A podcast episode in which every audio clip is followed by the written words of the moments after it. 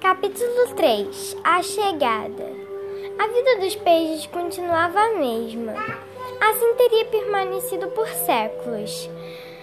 Mas naquele dia tudo mudou. Sentiram uma vibração atravessar as paredes de pedra. As águas tremeram. A família de peixes brancos veio inteira à tona, surpresa com a mudança naquela rotina pacífica.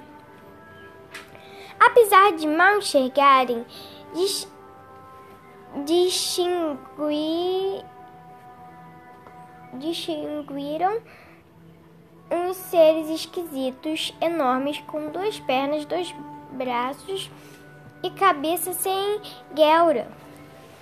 Os peixes se, sur se, surpre se surpreenderam. Parecem vivos, mas como poderia haver vida fora das águas. Os seres gigantes se aproximaram-se mais e mais. Vários objetos que carregavam imitavam, imitavam faixos, faixas capazes de atravessar o ar e deixar tudo mais claro. Seus olhos dimin, diminutos ardiam quando o faixo batia nas águas. Só pode ser luz, disse, disse o avô admirado. É como é como me contaram. É, é o sol? perguntou o peixinho. Não pode ser. Diziam que o sol era maior que este lago e nenhum ser desse mundo teria forças para carregar mas estes seres parecem trazer pedacinhos de sol. Vários peixes mergulharam, mergulharam bem no fundo, onde as águas continuavam onde as águas continuavam escuras. O peixinho permaneceu embaixo de uma pedra na margem. Os tais seres imitavam sons horríveis, altos e ásperos. Não se comunicavam docemente através de borbulhas. Mesmo assim, o peixe entendeu que estavam entusiasmados. Admira admiravam o lago. A tia veio à tona furiosa. Depressa, vamos fazer uma reunião.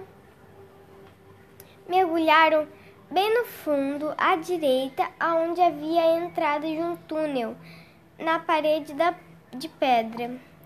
Todos os peixes acomodaram-se em torno do avô.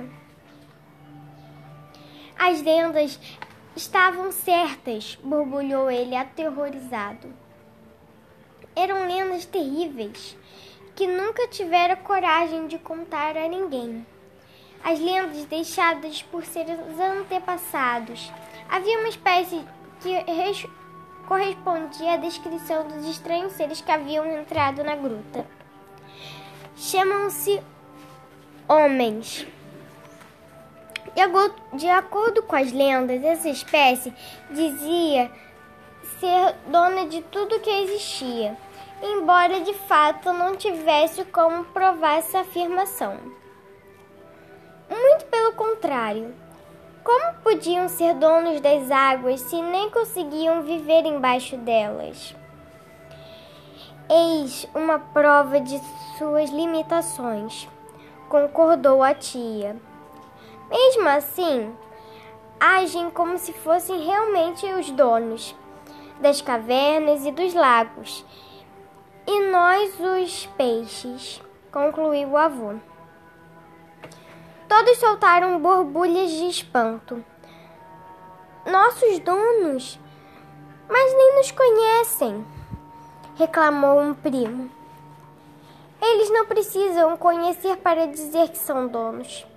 Todos os peixes fecharam as guelras, guelras preocupados, menos o peixinho, cuja, cujas as guelras tinha o de defeito de espetar ainda mais quando ficava nervoso.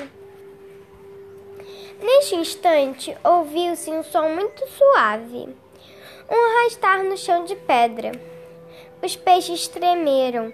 O peixinho quase fugiu da caverna. Aquele só podia. Aquele som só podia significar alguma coisa. A serpente. Ela sim, eu pedi que nos ajudasse, avisou o avô.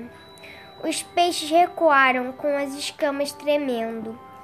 O som recuou nas pedras e nas águas se, e as águas se agitaram. A terrível serpente.